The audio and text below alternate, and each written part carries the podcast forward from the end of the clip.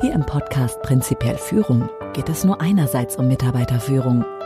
Andererseits geht es um Einblicke für ein besseres Miteinander in Beziehungen und Gesellschaft.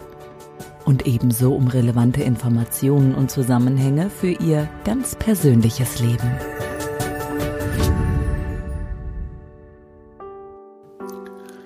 Herzlich willkommen zu Ihrem Podcast Prinzipiell Führung. Mein Name ist Klaus Goldbeck. Danke, dass Sie meinen Worten lauschen und die Inhalte in Ihre Gedanken einbeziehen. Diese Episode heißt Pareto, Entwicklung und System. Bei der Führung von Mitarbeiterinnen und Mitarbeitern ebenso aber auch bei der Führung des eigenen Lebens gibt es zwei bedeutende, einfache Gesetzmäßigkeiten, die vielen entweder unbekannt sind oder aber sie können die Zusammenhänge zum täglichen Leben nicht so einfach herstellen. Diese beiden Gesetzmäßigkeiten sind die Pareto-Regel und die von mir sogenannte Entwicklungsformel. Beides ist hier heute Thema. Beides hat seine Bedeutung immer dann, wenn es kompliziert wird. Beides hat mit uns, dem komplexen Menschen und deshalb mit sogenannten Systemen zu tun. Beginnen wir mit der Pareto-Regel. Pareto ist übrigens ein Name, ein Nachname, ein italienischer Nachname. Wilfredo Pareto hieß der Entdecker dieser Regel. Er war vor rund 100 Jahren Nationalökonom in Italien. Als er die Besitzverhältnisse der Venezianer, also der Bürger von Venedig, untersuchte, stellte er wohl als erster Mensch etwas fest, was schon immer so gewesen ist, was nur vor ihm wohl noch keiner bemerkt oder zumindest nicht publiziert hatte. Er stellte fest, dass 20 Prozent der Venezianer über 80 Prozent des in Venedig vorhandenen Vermögens verfügten. Andersherum heißt das, 80 Prozent der Bevölkerung müssen sich mit dem verbleibenden Rest, nämlich 20 Prozent des vorhandenen Vermögens, zufrieden geben. Nun könnte man denken, das ist aber eine ungerechte Vermögensverteilung. Weit gefehlt. Wenn Menschen in einer Gesellschaft leben, in der das Vermögen nach diesem Muster nach 80-20 verteilt ist, dann sind Menschen zufrieden. Eine Verteilung, in der jeder das Gleiche besitzt, ist nämlich, das wissen Sie, nicht nur unnatürlich, sondern auch unmöglich. Auch wenn in einer Gesellschaft das Vermögen ungleicher als 80-20 verteilt ist, so wie es wohl heute in den allermeisten Gesellschaften der Fall ist, nämlich dass beispielsweise 95 Prozent der Bevölkerung nur über 20 Prozent des Vermögens verfügen oder andersrum gesagt, dass 5 Prozent der Bürger beispielsweise über 80 Prozent des Vermögens verfügen, dann ist das eine Gesellschaft, in der jemand, der die Wahl hat und zu den 95 Prozent gehört, wahrscheinlich nicht leben möchte. Denn hier herrscht sozialer Unfrieden. Menschen, empfinden eine Vermögensverteilung, die nicht der Pareto-Regel entspricht, intuitiv als ungerecht. Insofern empfinden die meisten von uns eine Verteilung im Verhältnis 5 zu 1 als problemlos. 5 zu 1 ist einfach nur übrigens eine andere Formulierung für 80-20 oder die Pareto-Regel. Klar sein sollte in diesem Zusammenhang aber auch, dass es bei der Pareto-Regel nicht um Genauigkeit geht. Es geht hier vielmehr um Klarheit. 20 Prozent heißen nicht genau 20 Prozent. Es können auch mal 10 oder 30 Prozent sein. Das Gleiche gilt natürlich für die 80, die durchaus mal 90 oder 70 Prozent sein können. Allerdings werden sie in Zukunft wahrscheinlich wenn sich die Welt ansehen, bemerken, dass auffällig viele Verhältnisse zumeist dann doch bei rund 80 20 liegen. Ich gebe Ihnen mal ein paar Beispiele dazu. Im Kölner Stadtanzeiger las ich im Juli 2001 einen Artikel mit dem äh, Titel Das Geheimnis des Jagderfolgs steckt im Backenbart über die nunmehr wissenschaftlich belegte Tatsache, dass Seehunde ihren Jagderfolg im trüben Wasser ihren äußerst sensiblen Barthaaren verdanken. Das mit einem Mini-U-Boot als Fischattrappe und Augenbinden sowie Kopfhörern an zwei Seehunden durchgeführte Experiment ergibt für die Tiere eine Trefferquote von 82 beziehungsweise 78 Prozent. Hm. Wie glauben Sie, würde wohl unsere Welt aussehen, wenn jagende Tiere in der Natur es schaffen würden, alle ihre Beutetiere auf einmal zu fangen und zu töten? Hm. Sie würden zwar zunächst einen wirklich vollen Bauch haben, dann aber müssten sie verhungern, da es keine Beutetiere mehr gibt, die sich vermehren können. Betrachten Sie bitte andererseits mal Ihre Beziehungen, die zu Ihrem Mann, die zu Ihrer Frau, die zu Ihren Eltern, Kindern oder Freunden. Ist in diesen Beziehungen immer alles zu 100 Prozent in Ordnung? Ich habe die Erfahrung gemacht, dass kein Mensch und keine Beziehung perfekt ist. Wenn Sie in Beziehungen leben, in denen 80 Prozent in Ordnung sind, seien Sie zufrieden. Mehr geht kaum. In meinen Veranstaltungen frage ich die Führungskräfte, wie viele ihrer Mitarbeiterinnen und Mitarbeiter wohl Leistungsträger seien. Als ich die Antworten erstmals hörte, war ich überrascht. Denn wenn man die von den Teilnehmern genannten Zahlen in Prozent umrechnet, kommt man fast immer auf rund 20 Prozent heraus. 20 Prozent Leistungsträger, nicht mehr. Und die Erfahrung zeigt, wenn man kompetent führt, werden aus den 20 Prozent 80 Prozent, aber keine 100. Oder können Sie sich vorstellen, dass es auf dieser Welt irgendetwas gibt, dem 100 Prozent aller Menschen zustimmen würden? Ich glaube kaum. Wenn man 80 Prozent hinter einer Idee versammeln kann, ist das schon sehr, sehr gut. Wesentlich mehr, glaube ich, geht auch gar nicht. Denn bitte denken Sie auch hier an das Grundprinzip. Das besagt nicht, dass die beiden Seiten jeweils 50 Prozent ausmachen müssen. Es besagt nur, es gibt immer zwei, mindestens. Auch wenn die Pareto-Regel als Faustformel wirklich hilfreich ist, sollte es Ihnen klar sein, dass die Pareto-Regel natürlich nicht überall wirkt. Sie möchten Beispiel? Okay. Nehmen Sie einen Stift in die Hand, stellen sich hin, lassen den Stift los. Was passiert? Er fällt auf den Boden und das nicht in 80 oder 20 Prozent der Fälle, sondern immer in 100 Prozent der Fälle. Das heißt, hier gilt die Pareto-Regel nicht. Denn hier finden wir eine dominante Ursache, die Gravitation. Das Wissen um die Pareto-Regel und eine widersprechende Beobachtung, nämlich die äh, mit dem Stift, sind für uns wichtig, für uns relevant, denn in unserer Welt gibt es immer mindestens zwei. Wir müssen nur Worte dafür finden, damit wir diese beiden mit in unsere Gedanken einbeziehen können. Einerseits gibt es einfache Ursache- und Wirkungszusammenhänge. Dazu sage ich Kausalität. In dem Experiment mit dem Kugelschreiber liegt eine Kausalität vor, ein einfacher Ursache-Wirkungszusammenhang. Das meint sowas wie, tue ich das, geschieht das. Das ist logisch. Bei allen Beispielen, die wir vorher hatten, bei der Vermögensverteilung der Venezianer, ihren persönlichen Beziehungen und den jagenden Tieren in der Natur, ist es anders. Hier existieren keine einfachen Ursache-Wirkungszusammenhänge, keine Kausalität. In diesen Beispielen lag nämlich stets eine hohe, für uns unüberschaubare Komplexität vor.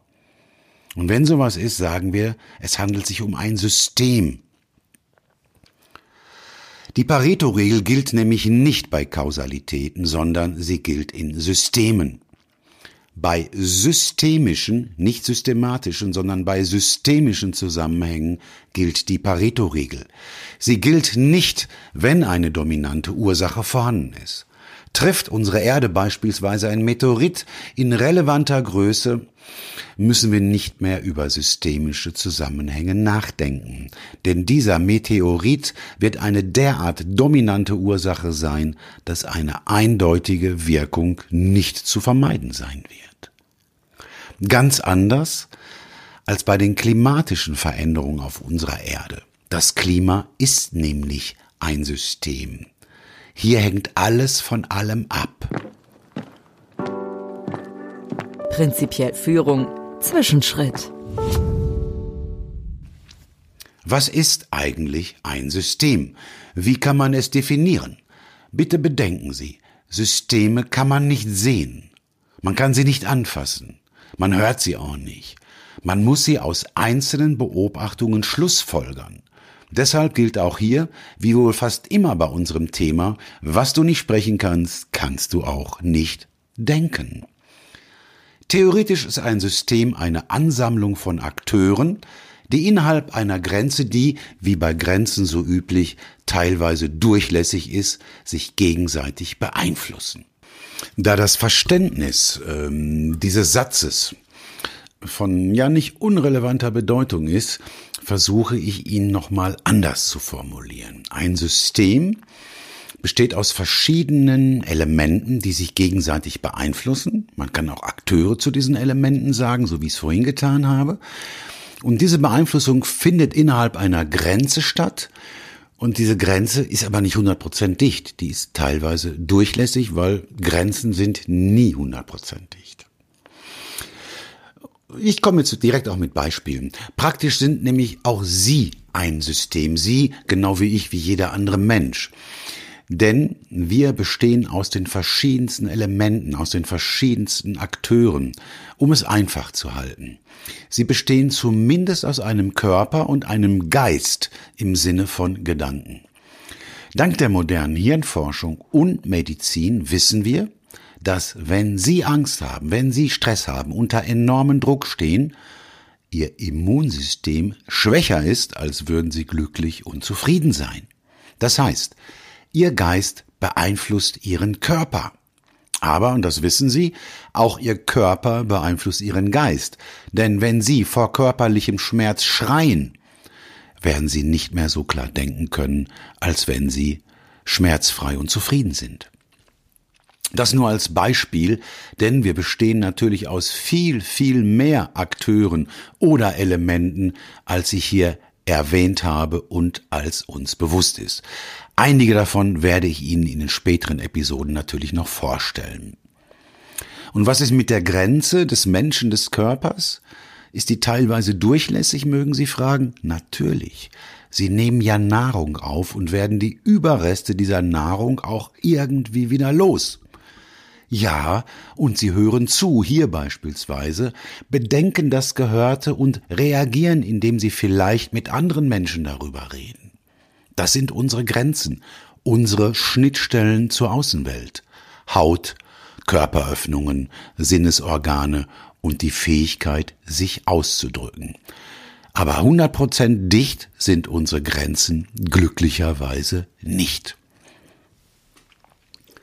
Wenn also ein einzelner Mensch bereits ein System ist, dann sind zwei oder mehr Menschen erst recht ein System, völlig klar. Nehmen wir als weiteres Beispiel ein Fußballspiel. Ich kenne mich da zwar nicht so gut aus, aber ich glaube, grob kann ich das abschätzen. Hier kämpfen zwei Mannschaften jeweils aus elf Leuten bestehend um den Sieg. Hinzu kommen die jeweiligen Trainer, der Schieds- und die Linienrichter sowie das Publikum alles Akteure, alles Elemente, die sich gegenseitig beeinflussen. Und was ist mit der Grenze? Ah, Spieler können ausgewechselt werden. Also auch die ist nicht 100% dicht. Und wer ist in der Lage, das Ergebnis eines Fußballspiels zu 100% korrekt vorherzusagen? Hm.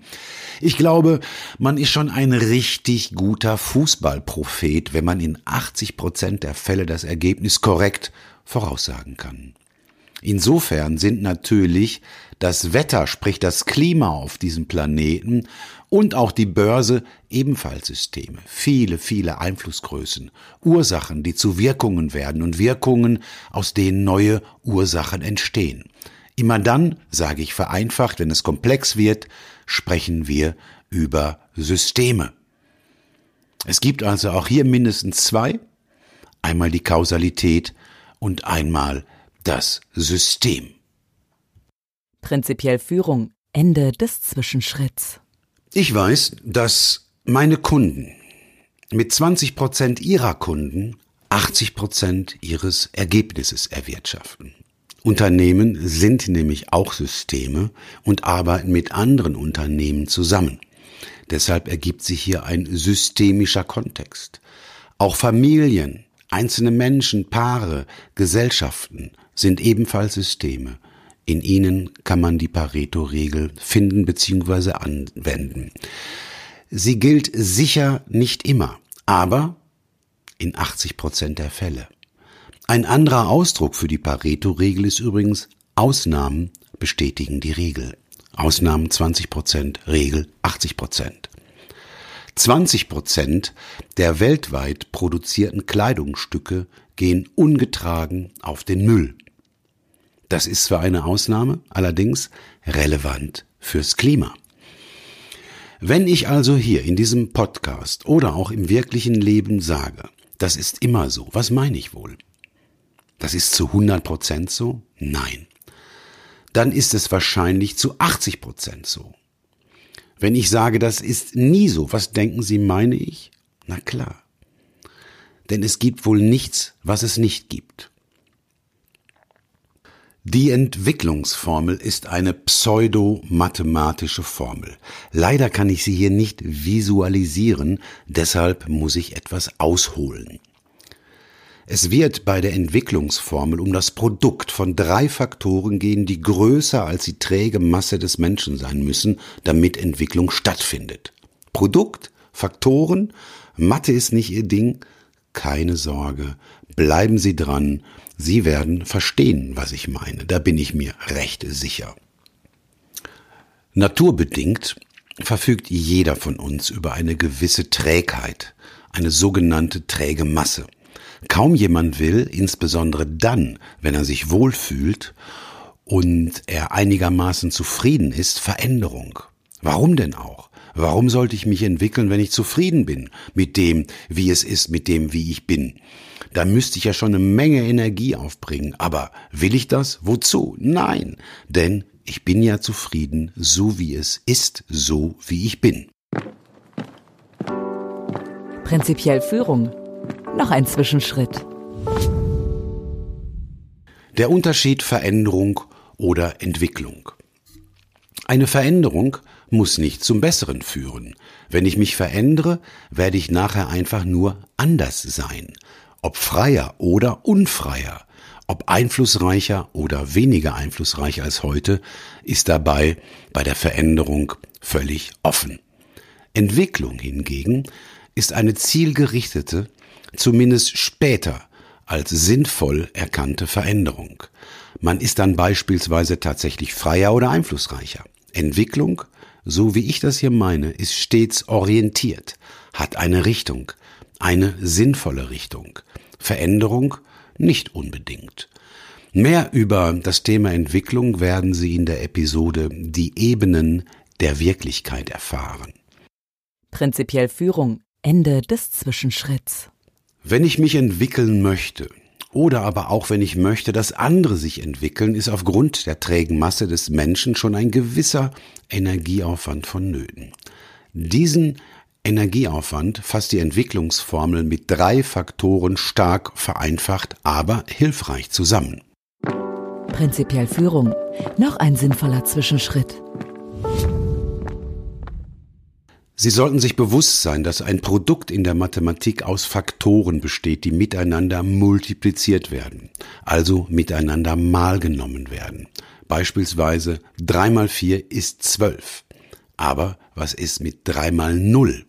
Drei mal null ist null, genauso wie vier mal null null ist. Denn alles, was mit null multipliziert wird, wird zu null. Heißt, ist einer der drei Faktoren bei null, ist alles Null und Null ist in allen Fällen geringer als die träge Masse des Menschen. Prinzipiell Führung. Ende des Zwischenschritts. Einen der drei Faktoren, um die es hier geht, nenne ich Ziel. Damit meine ich das gewünschte Ergebnis, dass wir zur Entwicklung eine sinnvolle Richtung brauchen. Anders als manche Manager bin ich davon überzeugt, dass ein Ziel von den Beteiligten und Betroffenen als sinnvoll erkannt und erlebt werden muss denn sonst will ja keiner dahin. Beispiel. Einer meiner Enkel ist noch kein Jahr. Er kann noch nicht laufen. Natürlich verfügt er auch schon über eine träge Masse, denn was ihn nicht interessiert, hm, da steckt er keine Energie rein, da krabbelt er auch nicht hin.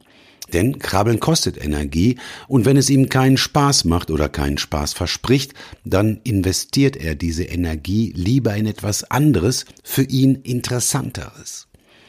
Nun sieht er, dass die allermeisten Menschen laufen können und sich deshalb mir nichts, dir nichts von hier nach da bewegen können. Ich habe den Eindruck, er begreift, dass Laufen auch für ihn Sinn macht. Es scheint sein Ziel zu sein, laufen zu können. Allerdings fehlt ihm im Moment noch die Fähigkeit dazu, die Kraft und das Geschick. Wir werden gleich zu solchen Sachen Ressourcen sagen. Ein vernünftiges Ziel hat stets eine hohe Anziehungskraft, verfügt stets über Attraktivität. Wenn wir uns entwickeln wollen oder möchten, dass sich Menschen in unserem Umfeld entwickelt, benötigen wir oder sie also ein Ziel und das muss klar gesagt immer attraktiv sein. Es muss sich schon subjektiv persönlich lohnen, wenn wir etwas investieren. Nun haben wir schon den zweiten Faktor. Wenn ich investieren will, benötige ich dazu Ressourcen oder anders gesagt irgendwelche Hilfsmittel. Das können je nach Situation und Ziel Muskelkraft und Geschick sein. Oft sind es, insbesondere bei Erwachsenen, aber auch Geld, Ausdauer, Zeit, Hirnkapazität und Disziplin. Das verstehe ich unter Ressourcen, das ist der zweite Faktor. Ist einer dieser beiden Faktoren Ziel oder Ressource null, wird aus unserem Vorhaben nichts, da wenn ich etwas mit null multipliziere, null dabei herauskommt.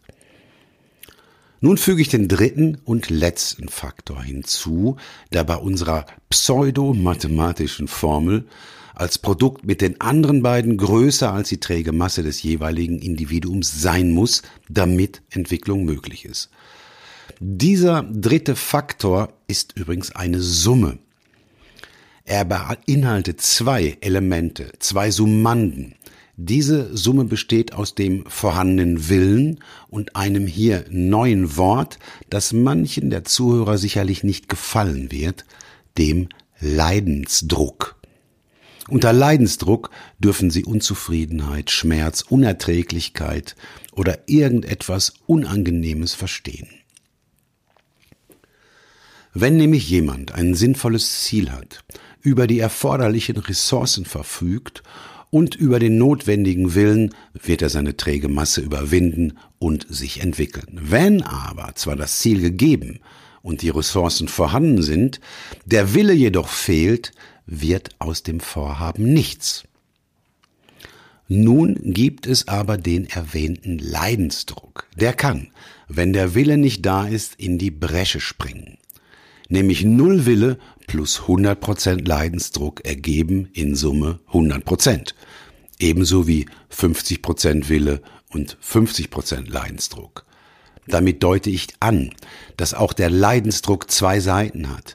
Er fühlt sich zwar nicht angenehm an, kann aber helfen, sich zu bewegen, sich zu entwickeln.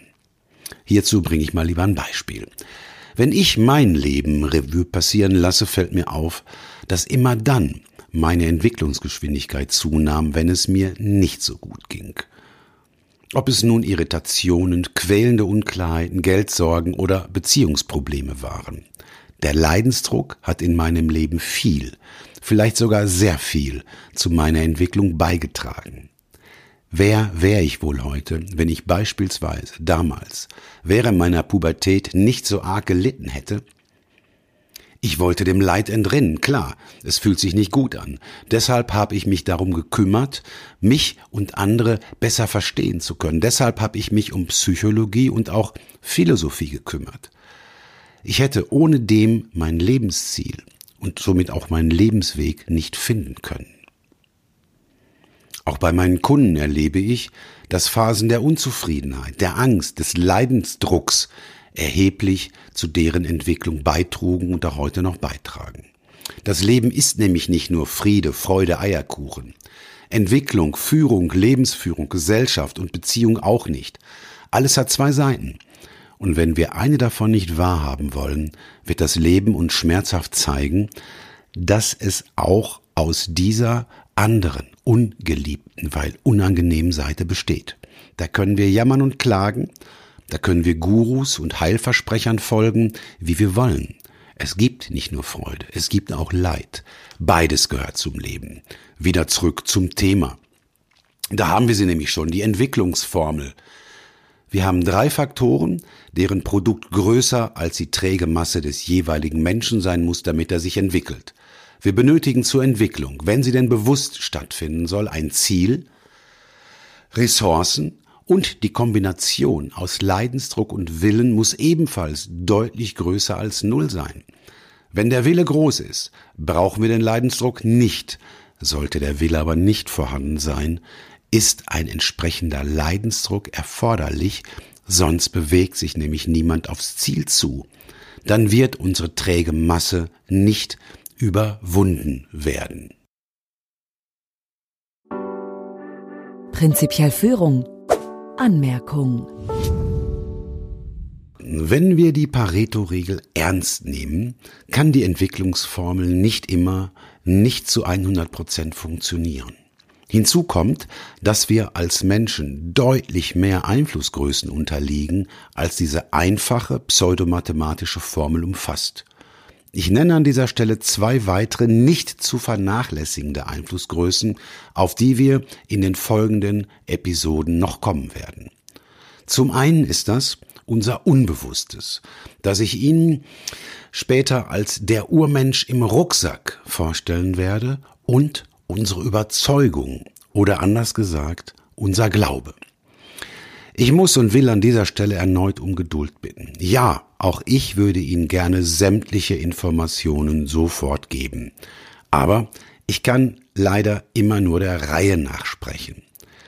Alles, was ich hier anreiße, werde ich, wenn die Grundlagen dafür geschaffen sind, ausführlich und nachvollziehbar so zumindest das Feedback tausender Seminarteilnehmer und Coaches in den letzten zwei Jahrzehnten erklären. Sicher. Prinzipiell Führung. Zusammenfassung. Obwohl jedes Ding und auch jeder Prozess zwei Seiten haben, ist nicht immer alles gleichmäßig 50-50 verteilt. In Systemen erleben wir auffallend häufig eine 80-20 Verteilung. Wenn es um Fortschritt im Sinne von Entwicklung geht, gehört ein klares, attraktives Ziel dazu. Um das zu erreichen, benötigen wir Hilfsmittel. Heute sagen wir Ressourcen dazu und etwas, was gerne unterschätzt wird, einen Willen, das Ziel auch tatsächlich erreichen zu wollen. Ist der Wille nicht vorhanden, hilft oft eine gewisse Unzufriedenheit, ein gewisser Leidensdruck, um unsere träge Masse zu überwinden. Ich danke Ihnen auch diesmal für Ihr intensives Zuhören. Mein Gerede macht Sinn für mich, wenn Sie mit meiner Sichtweise etwas anfangen können. Wenn meine Sichtweise Ihnen dient. Aber warten Sie es erst noch ab. Wir stehen nämlich noch ganz am Anfang. Herzliche Grüße und machen Sie es gut.